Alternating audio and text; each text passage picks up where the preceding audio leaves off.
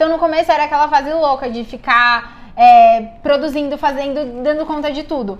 Hoje saiu essa fase louca, mas vem uma cobrança muito maior. Uhum. Porque hoje eu aprovo e desaprovo coisas com uma movimentação financeira muito maior, com um impacto muito maior. Então hoje eu não sou a louca que fica lá, tipo, fazendo um milhão de coisas ao mesmo tempo. Mas o peso da minha decisão é muito maior do que era antes. Então é, um, é esse ganha, perde, ganha, perde.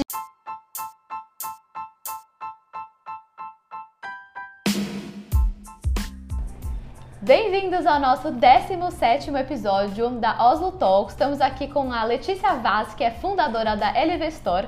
Com apenas 5 anos de marca, ela já vende para todo o Brasil.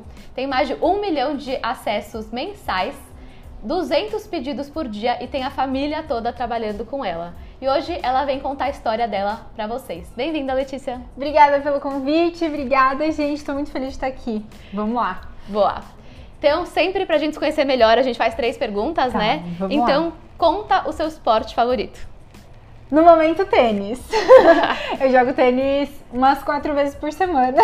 Nossa, achei que eu tava viciada jogando duas, três, você tá mais que eu. Tô mais, ainda assisto Wimbledon. Se você pudesse jantar com qualquer pessoa no mundo, quem seria? Eu acho que a primeira pessoa que vem à minha cabeça é o Caco Barcelos porque eu fiz jornalismo por causa dele. E até hoje, assim, acho ele uma referência em várias coisas, mas acho que mais pro business eu iria com Camila Coutinho. Eu acho ela uma pessoa, assim, muito incrível pela mistura que ela tem do, da vida pessoal com a vida profissional, um bom equilíbrio, sabe? Gosto muito dela também. E uma viagem que te marcou? Cidades históricas de Minas. Eu até pensei assim, gente, é muito piegas falar isso.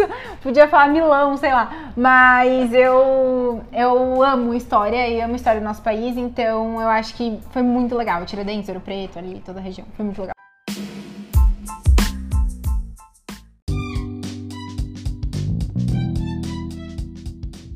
E voltando um pouquinho para sua história, né, lá atrás, desde o começo, você cursava jornalismo. Sim. Então, como que surgiu a ideia de moda e trabalhar com moda, dado que você estava na faculdade cursando jornalismo? Então, eu moro em Bragança, que é interior de São Paulo, e aí eu fui fazer a faculdade de jornalismo na Casper Libero, que era uma faculdade particular. E eu fui morar em São Paulo também, então tinham muitos custos. Tinha o custo da faculdade, o custo de moradia, alimentação, enfim, tudo. E aí eu não queria que meus pais pagassem tudo e ao mesmo tempo eu não conseguia arranjar um estágio na área no primeiro semestre de faculdade. E aí eu, eu sempre gostei muito de moda, prestei moda, passei em moda, mas entre moda e jornalismo eu ainda escolhi jornalismo. E eu era muito referência de moda para as minhas amigas. Então se alguém ia escolher um look, ia comprar alguma coisa, sempre pediam minha opinião. E aí eu falei, ah, eu vou comprar algumas peças, né? Vou tirar foto em mim e vendo para amigos da faculdade, amigos de amigos, pessoal ali de Bragança, e aí vai ser uma renda extra para eu tentar ajudar os meus pais. E aí eu comecei a comprar as roupas, postar foto no Instagram, criei o Instagram da LV, postar foto no Instagram, Facebook, grupos, enfim. E aí foi caminhando.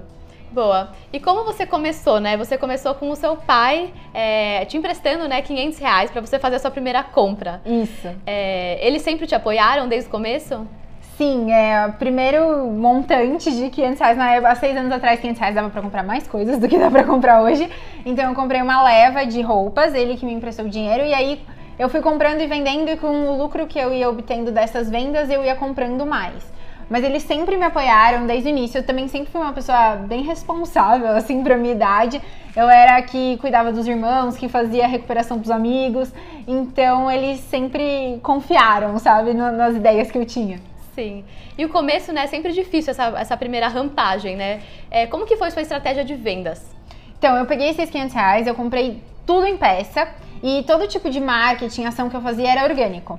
Então, eu criei o Instagram da LV, comecei a tirar foto em mim, comecei a criar marketing de conteúdo que na época nem era auto-intitulado assim, marketing de conteúdo, era só alguém postando coisas no Instagram. Que nem influenciadores, né? Não era uma profissão e hoje é. É, e aí eu comecei a fazer é, essa divulgação no Instagram, também nos grupos de Facebook. Então ia em grupos de Facebook de moda, de faculdades, ia mostrando o meu trabalho. Eu fui bem cara de pau, assim, mas acho que para empreender você tem que ser um pouquinho cara de pau. E aí todo esse dinheiro que eu ia pegando do lucro das peças, eu fui comprando mais peças. E aí depois, quando eu já tinha um fluxo de caixa legal, tava tudo dando certo, eu comecei a pegar um pouco do dinheiro para conseguir ajudar minhas, a pagar as minhas contas, que no final o intuito da criação da LV era esse. E aí eu fui nisso, e aí chegou a hora do, do Bendito Cropped lá, que eu lancei e tal. E todo esse dinheiro que eu tinha guardado, eu sempre fui uma pessoa muito controlada, assim, com, com dinheiro. Tem, tinha muito plano estratégico, assim, financeiro. Então eu não era uma pessoa que gastava muito e nem que saía comprando um monte de peças, sabe? A torta direito. Eu, eu tinha muito controle, sabia sempre usei muito dos dados. Então, tipo assim, sem ter nenhum tipo de sistema, eu via o que vendia mais rápido, qual tamanho saía mais, e todas as minhas compras depois foram ficando melhores, mais aperfeiçoadas, porque eu fui percebendo o que encalhava, o que não encalhava, que estampa, por exemplo, não saía. Também não era muito meu estilo, eu preferia peças lisas. Então eu fui mesclando e fui reinvestindo todo esse dinheiro. E no começo, né, você começou a comprar já peças prontas e aí no segundo ano da marca você começou a fabricar, né? Até Sim. você comentou do cropped, que foi uma história famosa de vocês, que você fez o cropped, que era um cropped que estava super sucesso e daí explodiu de vender. Sim. E você acha que esse momento que você começou a fabricar, né, fazer a sua própria coleção, realmente foi uma virada para a marca? Sim, eu acho que hoje em dia também as pessoas estão cada vez mais buscando é, marcas autorais, né, que tenham uma identidade ali do fundador ou da estilista, da pessoa que está à frente do design criativo da marca. É, as pessoas não querem vestir coisas que todo mundo está vestindo, por mais que tenha uma tendência, eles querem algo muito exclusivo ao mesmo tempo. Então, isso foi um grande diferencial, porque eu também não tinha a mesma energia. Porque quando você vende algo que outra pessoa produziu, nem sempre vai se encaixar 100% com o seu gosto. Uhum. Então, às vezes eu gostava do design, mas eu não gostava do tecido, eu não gostava da estampa, enfim. E aí, quando eu comecei a criar e desenvolver as minhas peças e ver as peças prontas e realmente ver as pessoas usando é uma outra motivação, assim, é um outro sentimento, é uma outra alegria. Então, é, foi muito bom para mim porque me fez ter mais vontade de, de criar mais coisas. E aí a história do cropped é que o cropped estava muito assim em voga na, nas celebridades. E eu queria usar um cropped, porque eu acompanhava muito moda, eu gostava muito de moda, inclusive fiz jornalismo para fazer jornalismo de moda. E, e aí eu fui procurar em todas as lojas de departamento, assim, de shoppings. Falei, eu quero achar um cropped pra ir numa festa. Uhum. E aí eu procurei, procurei, procurei e não encontrei. Aí eu falei pra minha mãe, mãe, eu acho que temos um uma lacuna aí de mercado que talvez dê certo. Aí eu fui, cortei um cropped e fui numa festa com um cropped. E aí quando eu cheguei, todo mundo queria, porque era algo que realmente não tinha. E aí eu desenvolvi uma modelagem PMG, tirei foto em mim e comecei a vender para amigos de amigos. Aí a galera da faculdade começou a gostar muito. Aí a galera de outras faculdades começaram a ver e pedir também. E aí a loja foi crescendo e eu fui fazendo mais modelos, é, modelos para combinar inicialmente com cropped e virou uma sensação, assim. Boa. E acho que no começo, né, você acaba tendo que fazer tudo, né? Acho que isso é um Sim. grande desafio. Então, não só a parte criativa, né, de fazer, desenvolver o crops, etc. Você também tinha que fazer foto, fazer a parte de marketing, fazer controle financeiro, fazer tudo.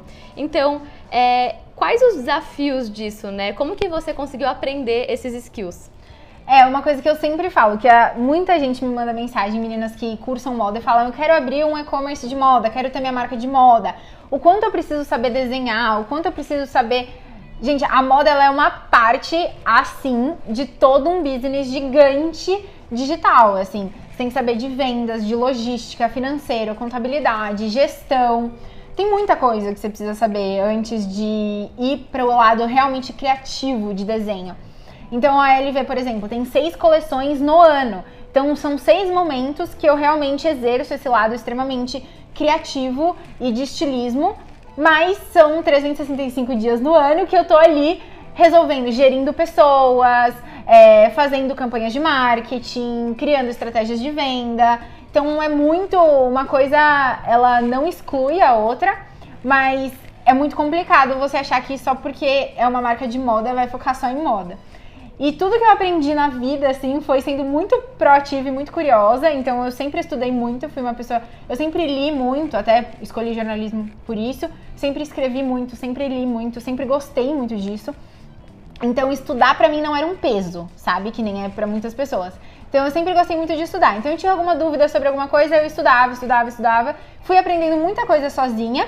Mas também, ao mesmo tempo que eu aprendi muita coisa sozinha, eu fiquei muito aberta para oportunidades de conversar com pessoas e trocar experiências muito legais. Então eu sempre fui aquela pessoa que se eu via alguém que podia me ajudar em algo, eu ia lá e pedia. O máximo que eu ia escutar era um não, mas até aí tudo bem, eu não tava fazendo nada de errado, eu estava pedindo. E a maior parte das pessoas que eu encontrei na minha trajetória, assim, foram super solícitas e super abertas.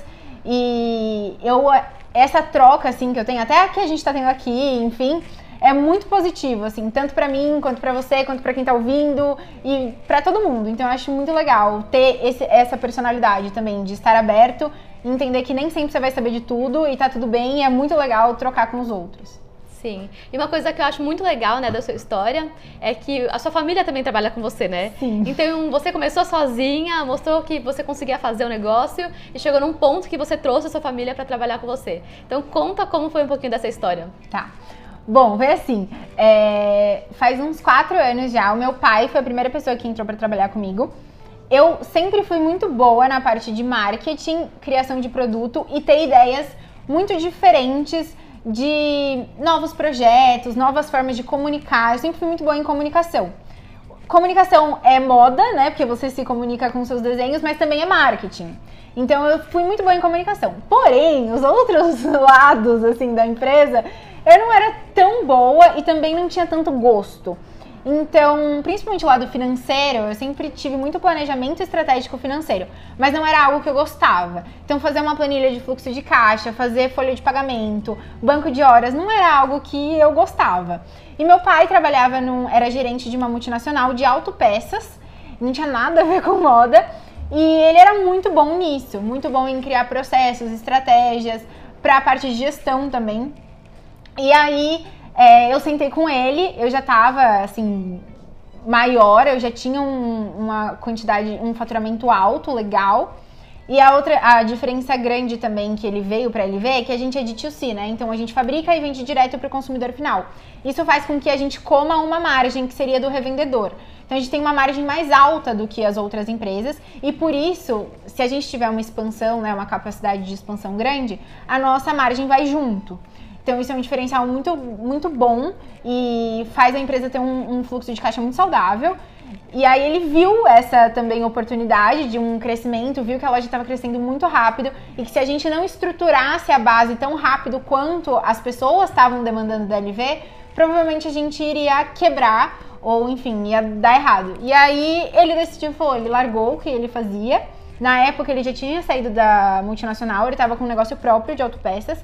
Aí ele desistiu do que ele estava fazendo e veio para tocar o financeiro da LV.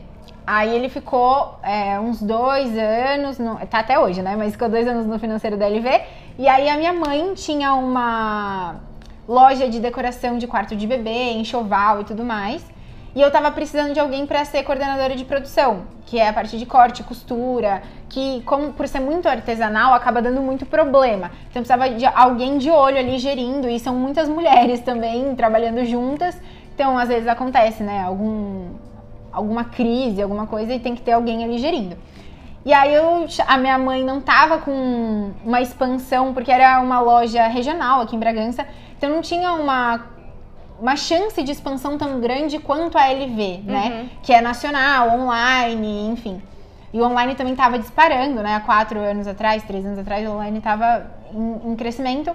E aí a gente conversou e ela falou, então tá bom. Então, como a LV tem um, um planejamento de expansão maior, eu vou abrir mão da, da minha loja e vou para aí. Aí agora ela é coordenadora de produção, meu pai é diretor financeiro, e aí a minha irmã me ajuda um pouco na criação de conteúdo, porque eu tô ficando um pouco velha. não sou tudo que eu faço, não são todas as dancinhas e challenges do TikTok, TikTok que eu faço. Então ela me ajuda um pouco na criação de conteúdo, desenvolvimento de modelagem. E meu irmão ajuda na parte de TI. Então, assim, é a família toda mesmo, não sobrou nossa. ninguém. E meu namorado é meu sócio no Método LV, que é o meu curso de empreendedorismo. Então, assim, não tem como. Eu vou e vou, vou catando as pessoas que estão ali do lado e vou, vou indo junto. Amei. Eu acho que é super importante isso, né? Porque acho que você no começo fez muito tudo sozinha, né? Exato. E eu acho que chega um momento que você mesmo vira o gargalo do seu negócio, porque você não dá conta, né? Sim, e, e, você tem que. Eu sempre fui uma pessoa bem controladora, assim. Eu, eu queria tudo do meu jeito, tudo do jeito mais perfeito, mais rápido, mais ágil, mais tudo. E como a gente é, do, é nosso sonho, então a uhum. gente trabalha com uma um afinco que talvez colaboradores não trabalhem. Não porque eles são ruins ou piores, Exato. mas porque eles são colaboradores. Não, não é o sonho diretamente deles. E na hora do vamos ver, é o seu que tá na reta, né? Exato. Então, assim, é, eu, eu sempre pensava que eu faria tudo da melhor forma possível. E aí, quando eu comecei a delegar funções para pessoas muito capacitadas, a LV deu um crescimento muito maior, porque eu queria fazer tudo e aí eu não fazia nada é, de uma maneira legal, sabe? Não era bom nem para mim como pessoa, não era bom para os meus relacionamentos, não era bom para a LV. Aí eu comecei a delegar, colocar pessoas muito capacitadas e, e muito confiáveis nesses cargos de gerência. E hoje a gente tem tipo uma segunda camada de liderança que nem tudo vem para mim, tem um filtro bem grande do que chega para mim. Então quando chega para mim é porque realmente assim, nada deu certo. Tentaram tudo e nada deu certo. Então acho que isso é muito legal, né? Porque quem está começando um negócio, é, às vezes não quer delegar, tem aquele medo de alguém fazer por ele, mas não tem como crescer sem delegar. Exato.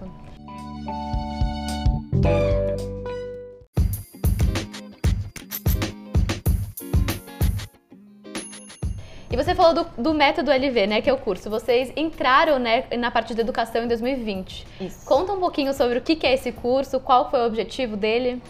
Bom, a gente, em 2020, a gente estava muito bem consolidado no online e veio a pandemia.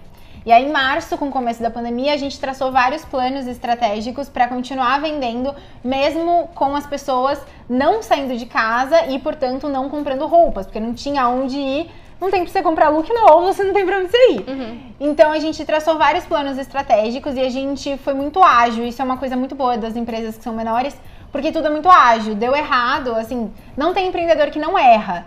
O certo do empreendedor é ele errar rápido e barato. Então é uma coisa que eu prego muito aqui na LV. A gente vai errar, não tem como não errar, mas vamos errar rápido e vamos errar barato. Então tudo isso eu faço em, em tipo MVP, eu vou tentando fazer é, pequenas atitudes e vou vendo o retorno. Tá dando certo? Aí a gente larga para grandes projetos. Aí fiz dois plan é, 12 planos estratégicos e fomos colocando ao, aos poucos. Deu tão certo que a gente virou tipo um case em 2020, do tipo, é, olha como as, a, o digital olha como o e-commerce é o presente, é o futuro, olha como fazer, então, cresceu uma demanda muito maior do que a oferta nesse meio de educação. Então, por eu sair na mídia muitas vezes, as pessoas começaram a me procurar, do tipo, o que você fez? Como fazer? Eu também quero. E aí foi mais uma necessidade do, das pessoas passando para mim. E eu também, eu, eu, sinto muito falta de ser jornalista, é um, tipo, uma, uma lacuna pessoal, assim, que eu queria muito preencher. E a gente chamou, por exemplo, 10 professores das melhores universidades. Então tem INSPER, tem FAP, tem IBMEC, tem FGV, tem USP. E eu fui entrevistando eles, a gente montou roteiro de todas as aulas, gravações, edições. Então me lembrou um pouco esse lado do jornalismo também, que foi um pouco para mim, é, eu fiquei muito feliz. Mas o grande objetivo é deixar com que mulheres tenham a sua própria independência, tanto financeira, quanto emocional, quanto social. É, eu vejo que tem muitas meninas que dependem muito dos pais ainda é, e não querem, não se sentem confortáveis. Ou às vezes uma mulher que depende muito do marido e também não se sente confortável. Então eu acho que é, trazer essa forma de você entrar no digital, que tem uma barreira de entrada muito pequena, né? Uhum. O digital hoje todo mundo consegue abrir um e-commerce. Só que se você abrir um e-commerce da forma correta, traçar planos estratégicos e tudo mais, a chance de você crescer também é grande.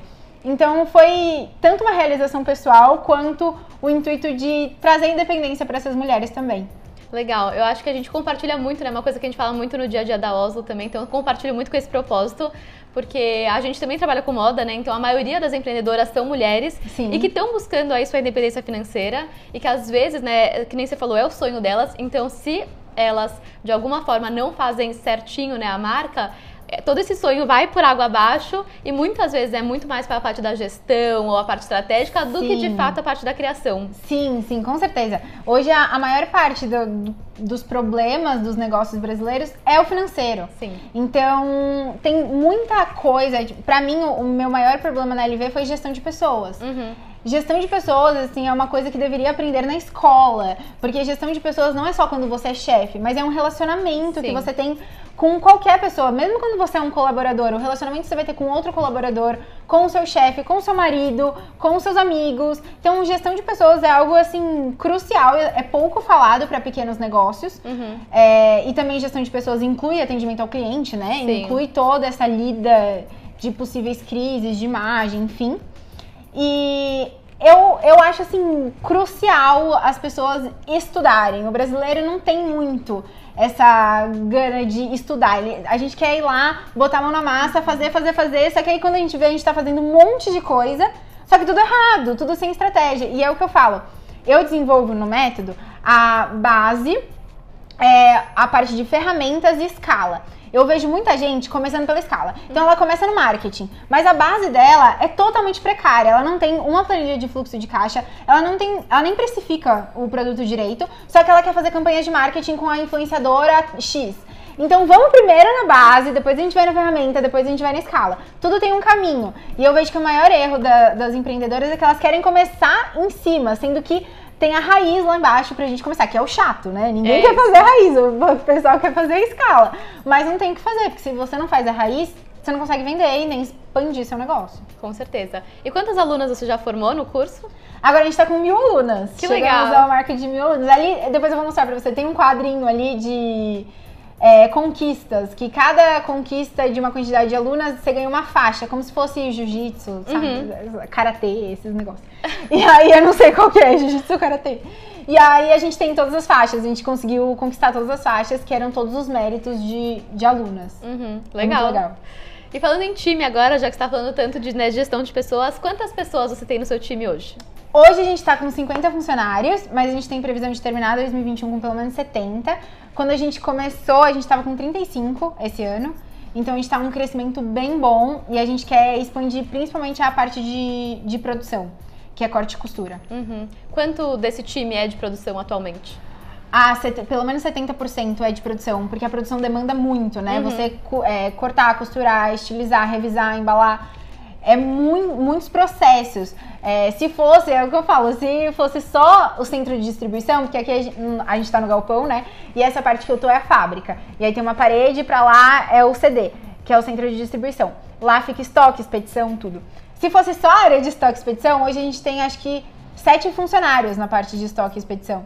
Então, aquela parte lá é o mais tranquilo de fazer. A fábrica é complicado. Então, pra gente aumentar nossos produtos, diminuir nosso prazo de entrega, até abrir uma loja física, a gente precisa aumentar a fábrica. Legal. E hoje, qual que é o seu papel aqui dentro? Bom, hoje eu sou head de marketing, então eu tenho uma equipe de marketing, mas as campanhas, estratégias, tudo passa por mim. Sou estilista, então eu desenho todas as peças da, da LV, todas as coleções são desenhadas por mim. E também sou é, gestora de novos projetos. Então, quando a LV fecha uma collab com alguém ou tem um novo, uma nova funcionalidade no site, provavelmente essa ideia saiu de mim. E aí a gente desenvolve tudo. E sou front face, né? Então toda, toda a parte de comunicação da LV, meu rosto também que tá à frente. Falando até nessa parte, no seu site, né, você que faz todas as fotos. Sim. E qual que é a estratégia disso? Então, todo mundo que for entrar no site vai dar Vai de cara com a Letícia. Desde o começo foi assim? Desde o começo. No começo era por praticidade, obviamente. Tipo, eu não tinha dinheiro pra pagar uma modelo. E também é, não tinha tempo, né? Pra ter uma modelo, deslocamento, festa, né? E aí eu comecei a tirar foto em mim, assim, porque era mais prático. Só que como eu era a pessoa que desenhava e eu era a pessoa que aparecia, e eu era dona da marca, fundadora, começou a ter uma identificação muito grande. Não existe Letícia sem LV, não existe LV sem Letícia. Até porque é o seu nome também. Exato. E aí é, as pessoas começaram a se identificar muito com o meu estilo. Então, por exemplo, todo dia eu faço o look do dia. O look do dia que eu posto de manhã é o look mais vendido do dia. Não, não tem, é sempre assim. Então elas gostam da. É como se eu fosse uma influenciadora da própria marca. Uhum. E aí, quando a gente já fez alguns testes de tentar rodar algumas outras pessoas, não rola a mesma identificação. Elas sentem, elas querem muito que seja eu. Então, aos poucos, a gente tá tentando, eu tô tentando trazer um pouco a minha irmã pra esse público teen, porque eu, ao mesmo tempo que eu tô amadurecendo as minhas, os meus desenvolvimentos, as minhas criações, o meu público também amadurece comigo, mas tem um público é, ali que era mais jovem, que não podia vestir LV e que tinha o desejo de vestir LV, que tá ficando um pouquinho mais velho, com aí 18 anos, 19 anos, e que quer vestir. Eu também não posso abrir mão de, desse pessoal. Então tô trazendo minha irmã para alguns conteúdos mais dinâmicos e algumas roupas mais de 18, 19 anos. E tô eu indo para alguns conteúdos um pouco mais é, clássicos e com algumas peças também mais clássicas. E eu acho que é uma. A gente tá vendo, né, essa tendência de. Tem muitas marcas que tem cara hoje em dia, né? Que tem rosto, Todo que tem pessoas do lado. Então, quanto mais tem uma personalidade forte atrelada à marca, acho que as pessoas se identificam muito Sim, com isso. Sim, é, é o processo de humanização, né? É. A gente vê a Lu do Magalu, tem a Mara do Amar, da Amaro, tem o Baianinho das Casas Bahia. É. Então, quando a marca ela é muito grande, não dá para ela ter um front face, né? Não dá pra a, a Luísa Trajano aparecer todo dia lá na, na, Magalu criando conteúdo, né? Então, como não dá para ela fazer isso, é desenvolvido esses bots, né? Esses robozinhos que viram pessoas e é uma tentativa muito legal e muito bem sucedida de, de humanização da marca.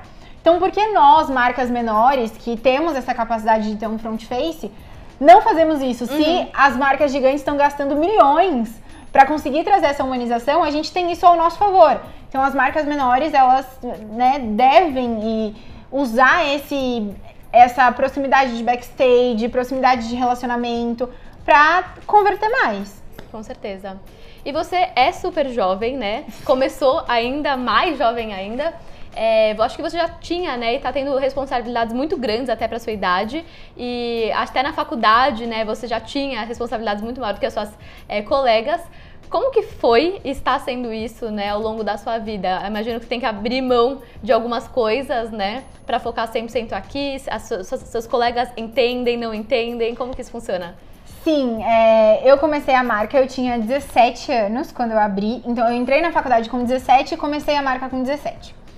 Aí é, a marca começou a bombar muito com as minhas criações quando eu tinha 19. Então 19 é uma fase da vida que tá todo mundo indo para jogos universitários, tá todo mundo saindo. É, e eu já não era muito da minha personalidade isso. Porém, quando você começa a criar uma estrutura de empresa, criar processos, estar à frente de muitas coisas, você acaba amadurecendo muito rápido, porque você tem muitas responsabilidades e muitas cobranças. E às vezes cobranças que não são só suas, você com você mesmo. Às vezes são cobranças externas, do tipo, eu tenho cinco funcionários. É, então, esses cinco funcionários dependem de mim e dependem do meu faturamento e dependem de uma saúde financeira da empresa. E não dá para eu simplesmente demiti-los de uma hora para outra, porque eles também têm famílias. Então, começa a virar uma cascata. E aí depois de alguns anos, eu comecei a empregar meus pais. Então virou uma cascata ainda maior, porque não era só uma cobrança Letícia com Letícia. Era Letícia com os funcionários, Letícia com os clientes, Letícia com reputação, com imagem de marca, Letícia com a própria família. Então, essas cobranças e essas responsabilidades me fizeram amadurecer muito mais rápido. Então, assim, meus amigos até brincam que com 20, 20 anos eu tenho cabeça de 45. Então, o que aconteceu foi que, naturalmente, eu sou ainda muito amiga das, das pessoas da minha idade. Mas naturalmente eu fui escolhendo alguns caminhos de pessoas mais velhas. Então, meu namorado tem 32.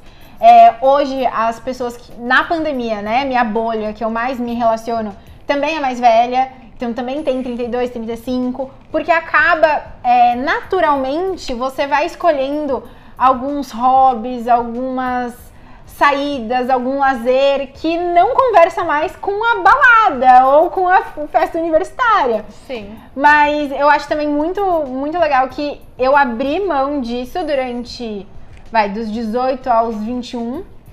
É, e agora como a minha empresa já está mais estruturada, eu tenho uma camada de liderança, ela funciona sem mim, eu tô podendo viajar mais, eu tô podendo reviver algumas experiências que eu não tive do meu jeitinho, né? Que não, não é do mesmo jeito de quando você tem 18 anos, mas eu tô podendo reviver algumas coisas hoje.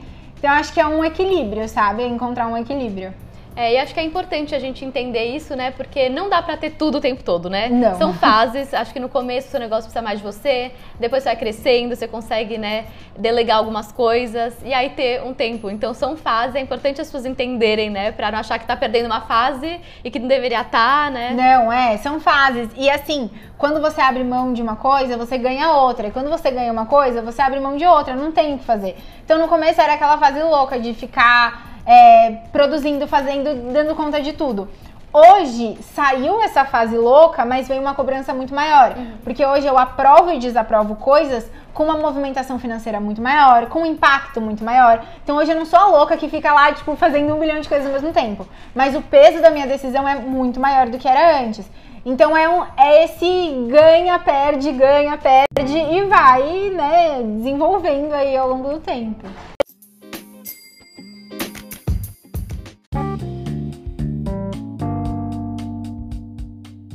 Olhando hoje, qual que você acha que foi a época mais desafiadora da marca? Ah, com certeza quando eu instituí uma empresa. Porque assim, antes era só eu fazendo tudo. Então, quando é só você fazendo tudo, é muito cansativo, muito, muito, muito, mas ao mesmo tempo é muito confortável, porque você não tem nenhum risco. Por mais que é extremamente desgastante, você não tem o risco de alugar um lugar, de contratar pessoas, de estruturar processos.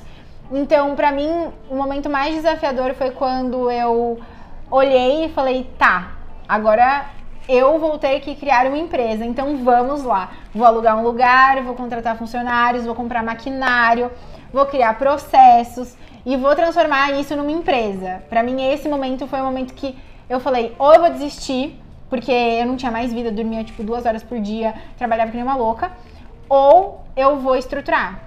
E aí esse é um momento, foi um momento assim, divisor de água, sabe? Que eu comecei a, a entender que a LV era maior do que eu imaginava que ela era para os outros. Uhum.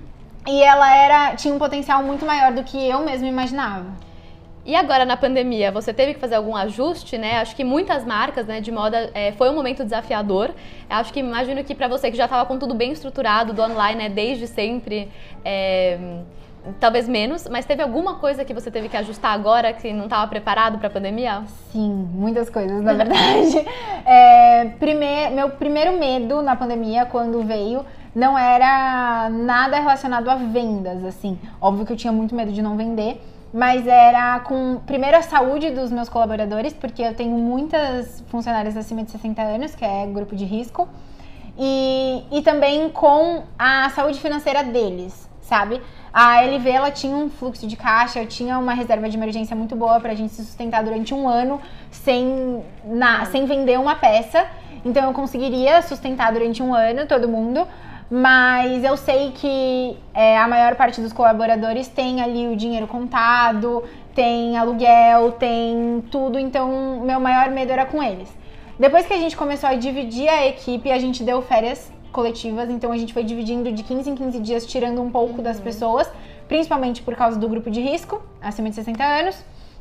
A gente foi dividindo é, o pessoal e aí veio gestão de pessoas, primeira coisa, né? A gente tinha que tomar muito cuidado com distanciamento, respeito, então a gente é, criou muitas regras. Até hoje a gente tem vários horários de almoço, desde as 11 até uma hora da tarde, porque o pessoal entra de 5 em 5 pessoas para almoçar.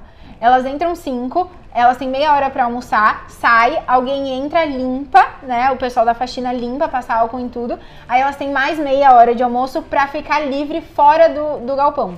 Que é a hora do almoço que a gente tá sem máscara, é a hora mais, né, conturbada. Então, é, toda essa parte de gestão, para mim, foi foi muito bom, foi muito difícil, mas foi muito bom, porque a gente teve dois casos de Covid durante as férias do final do ano. Então a gente não parou. A LV não parou por causa de Covid, casos de Covid. Então isso foi um diferencial que, conversando com outras empresas, eu vi que todo mundo parou, porque aí um pega, aí passa para o outro e vira uma coisa que a empresa tem que fechar durante um mês e não tem como produzir. Isso não aconteceu por causa de uma boa gestão. É, mas o que eu acho que mais impactou assim de externo foi a dificuldade de tecidos e aviamentos. Então, no começo, as máscaras, a gente começou a fazer máscara de A gente não, né? As pessoas começaram a fazer máscara de algodão e tinha o elástico. Esse elástico é o mesmo elástico que a gente usa nos bores, calcinha e tudo mais. Então a gente não encontrava e quando encontrava, encontrava tava tipo cinco vezes mais o valor.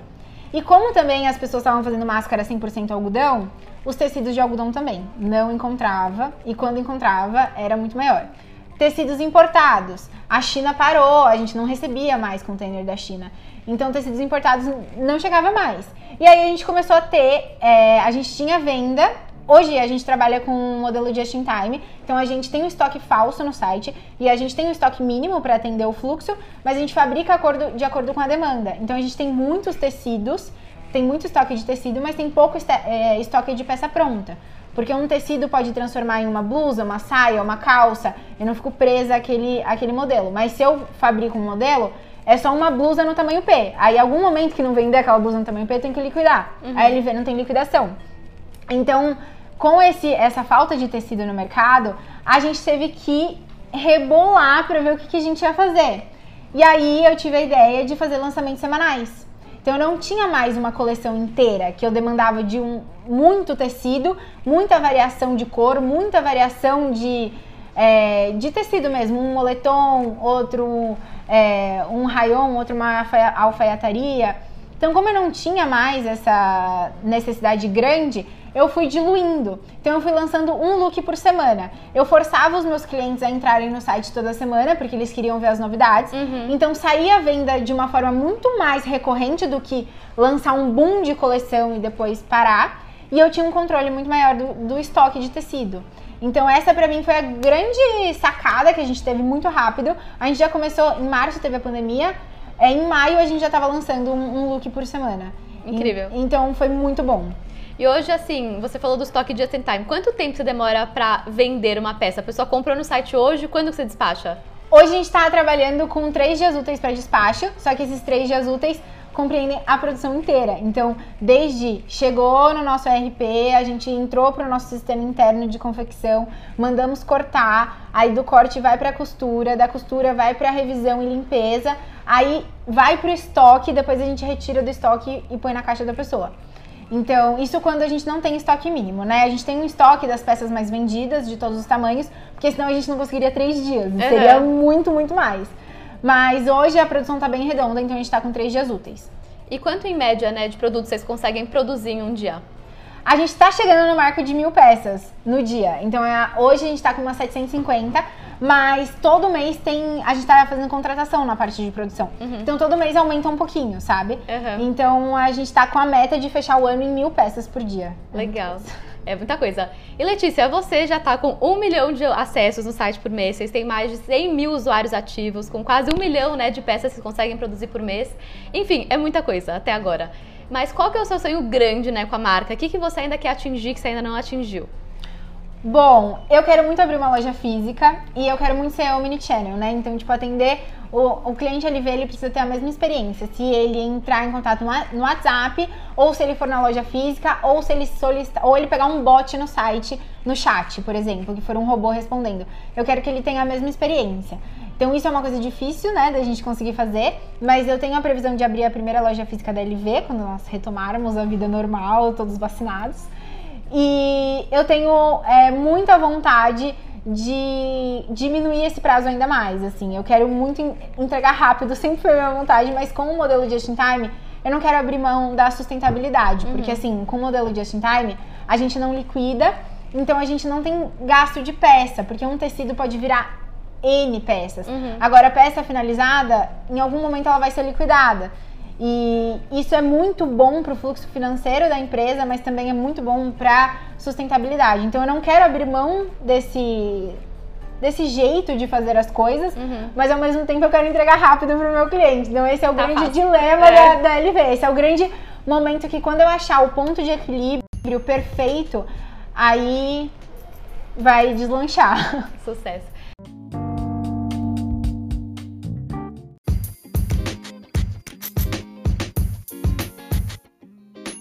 E acho que você já inspira muitas mulheres, né? Obrigada.